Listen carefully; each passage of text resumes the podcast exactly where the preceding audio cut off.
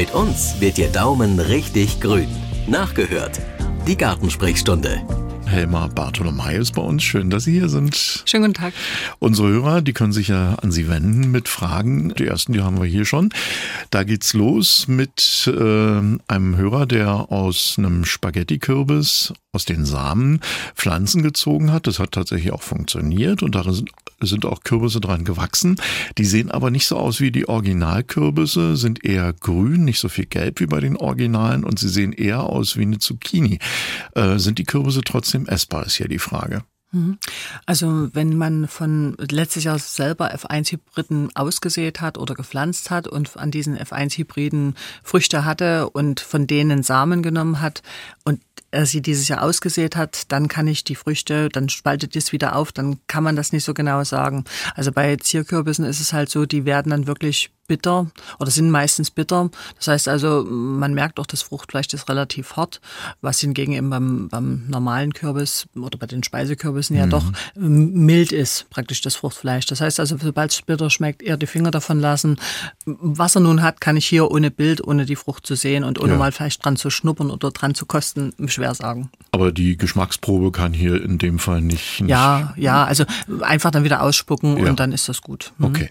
Dann haben wir hier eine Frage an Sie da geht's um Orchideen. Die Orchideen stehen in der Stube und äh, da ist andauernd Ungeziefer dran. Das ist so weißes Ungeziefer. Die Hörerin hat hier schon alles Mögliche versucht. Sie hat mit Fittwasser gespült, mit teurem Olivenöl, hat die ganzen Pflanzen sogar abgeduscht, umgetopft, in neue Erde getan, in Orchideenerde nämlich, in neue Pflanztöpfe. Übertöpfe hat sie gewechselt und die kommen immer wieder, diese weißen Dinger. Und sie fragt nun, Menschenskinder, was kann sie denn jetzt noch machen? Mhm. Also man versucht natürlich wirklich das Optimale für die Pflanzen zu schaffen von den Bedingungen her. Also eine hohe Luftfeuchtigkeit, heller Standort. Man äh, muss gucken, dass man beim Gießen das gut einstellt. Staunässe wollen die nicht, aber soll, man muss dann natürlich auch öfters mal übersprühen. Das wäre wichtig. Also eine hohe Luftfeuchtigkeit. Und äh, diese Wollläuse oder Schmierläuse sind sehr, sehr hartnäckig. Die verstecken sich halt auch an Topfrändern. Das heißt also, man muss auch die Töpfe ordentlich mit sauber machen, die Fensterbretter mit mal anschauen die Unterkanten, die Ritzen in den Fenstern. Also das ist manchmal völlig verrückt, äh, wo man die überall findet oder von wo die überall wieder starten. Und äh, natürlich sind gestresste Pflanzen meistens in der Heizungsperiode auch anfälliger als Pflanzen, wenn es denen gut geht. Also das sollte man natürlich fördern. Es gibt Mittel, die man auch im Handel bekommen kann, die man einsetzen kann. Da sollte sie sich mal beraten lassen. Ihre Pflanzen im Garten, auf dem Balkon oder im Wohnzimmer, das ist das Thema in dieser Stunde, in der Gartensprechstunde mit Helma Bartolomei. Und wir gehen gleich mal ans Telefon. Hallo. Ja, hallo, hier ist Burkhard Forsten, Hoyerswerda. Muss man winterharte Pflanzen, die im Kiebel, im, im Balkon stehen, jetzt noch dingen oder, oder auch zum Frühjahr wieder? Mhm. Also wenn es winterharte Pflanzen sind, die im Kübel stehen, auf der Terrasse oder auf dem Balkon, dann ist es ja was, was jetzt in die Winterruhe geht in Kürze. Die Pflanzen sollen also den Triebabschluss machen, sollen in, in die Festigkeit im Holz gehen. Das bedeutet also, wenn ich eine Rose auf dem Balkon habe oder was Vergleichbares, dann würde ich sogar dann auch tatsächlich Ende Juni Ende Juni, Anfang Juli beenden mit der Düngung, weil das Holz soll ja aushärten dann von der Kräftigkeit her. Das heißt also, man würde bei der nur einpacken beispielsweise beispielsweise bei Nadelbäumen oder bei immergrünen Pflanzen wäre ab und an ein Schluck Wasser schon vonnöten, wenn es frostfrei ist. Aber ansonsten die Düngung wird erstmal eingestellt bei den winterharten Pflanzen. Aus Dresden haben wir eine Tomatenproblematik äh, bekommen. Hier ist es so, dass die Früchte seit Jahren eine sehr harte Schale haben. Jetzt hat der Hörer mal andere Sorten ausprobiert, Harzfeuer und Tam, äh, Tamira, äh, ist aber genau das identische Problem. Da wieder ist die Schale sehr hart. Er baut auf Sandboden an, gibt in die Pflanzlöcher Kuhmistpellets und äh, Pflanzerde. Äh, das Ganze steht im Freien, ist aber überdacht und er weiß nicht, was er falsch macht. Also das kann teilweise wirklich zusammenhängen mit verschiedenen Dingen. Also erstmal ist, es eine sortenabhängige Sache, ob eine Frucht eine festere Schale hat oder eine dünnere Schale. Es hängt teilweise zusammen mit der Fruchtgröße auch tatsächlich, wie bewässert wird, wie gedüngt wird. Also das kann eine Rolle mit mitspielen, praktisch wie Nährstoffe fließen und wie, wie die Festigkeit dann im Gewebe beziehungsweise in der Fruchtschale ist. Also dort äh, kann man natürlich mal wirklich bei den Sorten einfach mal verschiedene vielleicht auch ausprobieren, dass man jetzt nicht zehn Stück einer Sorte, wie man es eben klassisch oft mhm. gemacht hat, sondern äh, dass man einfach wirklich mal verschiedene aufpflanzt und verschiedene ausprobiert und um dann die passende zu finden. Denn es gibt so viele Sorten und äh, da ist natürlich eine unheimliche Vielfalt dabei. Also von diesen ganz kleinen, die Cocktail- oder Sherry-Tomaten, die ja teilweise oder doch eine relativ manchmal festere Schale haben, bis zu Sorten, die eben relativ groß sind oder Fleischtomaten, die relativ groß sind, wo die Schale dann manchmal auch weicher ist. Also es ist wirklich eine extrem sortenabhängige Frage dann. Und äh, eine Frage haben wir hier aus Langebrück reinbekommen. Liebe Frau Bartolomei, äh, bei mir haben sich einige Lebensbäumchen alleine ausgesät. Meine Frage ist, kann ich die im Herbst oder im Frühjahr umpflanzen? Mhm. Also Umpflanzungen werden ja im Herbst oder früher gemacht und äh, dort hängt es eben davon ab, wie stark die sind. Also wenn das so ganz winzig kleine sind, vielleicht so klein wie der Finger, dann würde ich es wahrscheinlich noch lassen und aufs Frühjahr verschieben oder auf den nächsten Herbst.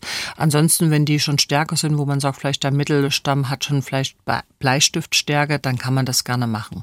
Und wichtig ist eben beim Umpflanzen schon ein bisschen Erdballen mitnehmen und an neuer Stelle mit Komposterde gut einpflanzen und gut wässern, ohne Staunässe zu erzeugen folgen. Jetzt geht es um ein Quittenbäumchen. Äh, die Frage kommt aus Meißen. Und die Früchte, die sind zwar rein optisch gesehen wunderschön, wenn man aber mal hineinschaut, sind die so bräunlich. Jetzt äh, fragt die Hörerin hier, kann man trotzdem Marmelade oder Gelees draus machen, was echt lecker ist? Quittengelee. Ja, ja Quittengelee ist toll. Ich liebe das auch. Ja, also von der Sache her ist es so, wir haben bei einer Vollreife oder Überreife, kann das schon in der Mitte bräunlich werden. Das ist einfach durch diesen Zuckergehalt dann praktisch in der Frucht. Und wir haben aber auch manchmal Fruchtschäden, wo man dann sieht zum Beispiel, dass eingesunkene Stellen sind vom, von außen her, also von der Außenschale her. Und da kommen natürlich auch wieder Fragen zustande, ob dort Wassermangel da ist, Kalziummangel da war. Also das kann man dann beeinflussen, wenn es jetzt so eine nährstoffbedingte Geschichte ist. Aber da hat man es meistens von außen, da sieht die Schale gut aus und dann merkt man plötzlich, dass so Stellen einsinken und bräunlich werden im Fruchtfleisch. Mhm. Dann haben wir hier die Frage eines Hörers, der will auf den Bonsai kommen. Äh, raufklettern wäre ja Quatsch, die sind ja eh so klein. Äh, aber er hat sich jetzt mal alles besorgt, so eine Art Set. Und äh, es gibt aber doch ein paar Dinge, die muss er dazu kaufen. Und da wird von Einheitserde gesprochen. Und er fragt, was ist denn Einheitserde?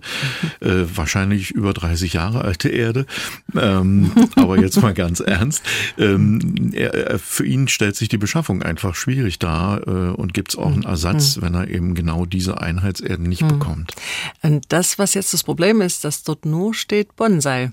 Ja. Und Bonsai ist ja praktisch eine traditionelle Form eines Baumes, die man in Schalen oder Töpfen praktisch hält und die man also immer wieder schneidet und formt ganz bewusst und äh, praktisch in flachen Schalen oder hohen Schalen, also je nachdem, ist also wirklich eine ganz traditionelle Zuchtform und ähm, dort hängt es ja davon ab, was er für ein Bäumchen hat. Also wir haben so. unter diesem Begriff Bonsai kann ich einen Zierapfel genauso ziehen wie ein Wacholder, wie vielleicht aber auch Zimmerpflanzen. Ich kann dort eine Ulme ziehen. Also es gibt Zimmerpflanzen, Myrte zum Beispiel könnte man dort ziehen. Und es hängt eben davon ab, was für Erde er verwenden wird, was es für eine Pflanze eigentlich Aha. ist. Also hier wäre es ganz gut, wenn er nochmal schaut, was dort auf dieser Verpackung steht unter dem Begriff Bonsai. Da steht vielleicht irgendwo noch ein lateinischer Name oder ein Pflanzenname dazu. Und dann könnte man sagen, ja gut, es ist vielleicht eine Gärtnererde, die ich dort nehme, oder es muss vielleicht eher eine, eine, eine saure Erde sein, wo man sagt, es vielleicht eher für saure Kulturen geeignet. Mhm. Weil Einheitserde jetzt selber universell ähm, gibt es also in den Gärtnereien, das ist also eine universell einsetzbare so Erde. Und äh, die ist aber schon so, dass man sagen kann, es geht für viele Kulturen, aber ähm, es macht dann schon Sinn zu wissen, was es für eine Pflanze ist, ob man dann vielleicht Sand mit einmischen würde oder ob man vielleicht eine Drainage mitmacht oder ähnliches. Und jetzt haben wir zwei Fragen, die sich um Rhododendron drehen. Zum einen ist es hier ein neuer Rhododendron, ist im letzten Jahr mit der entsprechenden Erde gepflanzt worden. Der wächst aber jetzt nicht weiter, also da ist Stillstand angesagt, immer noch recht klein, die Blätter teilweise eingerollt. Schädlinge wurden keine gefunden. Die Frage ist jetzt, äh, soll man den Ausgraben vielleicht nochmal umsetzen? Zweite Frage, zweiter Hörer in dem Fall. Ich habe einen Rhododendron äh, im heißen Sommer immer wieder sehr stark gegossen. Jetzt allerdings, wo es wieder regnet, sieht er furchtbar aus. Hat gelbe und rote Blätter bekommen, die teilweise auch abfallen. Was kann man hier machen? Ist das möglicherweise ein und dasselbe Problem? Hm. Also bei letzterer Frage, wenn das jetzt wirklich ein riesengroßer Strauch ist und man hat nur im unteren Bereich so ein paar gelbe, rötliche Blätter, ähm, ist es teilweise jetzt aufgrund der Witterung und der diesjährigen extremen Wetterlage wirklich eigentlich kann man sagen fast normal. Also das haben wir bei ganz vielen Pflanzen gehabt. Und hier muss man wirklich sagen, Bewässerung ist das eine. Bodenabdeckung, also Mulchen ist das zweite. Und äh, dann ist natürlich aber auch immer die Kontrolle der Bodenbedingungen wichtig. Also stimmt der pH-Wert noch? Das sind ja sauerliebende Pflanzen und äh, da muss es eben wirklich ein saurer pH-Wert sein.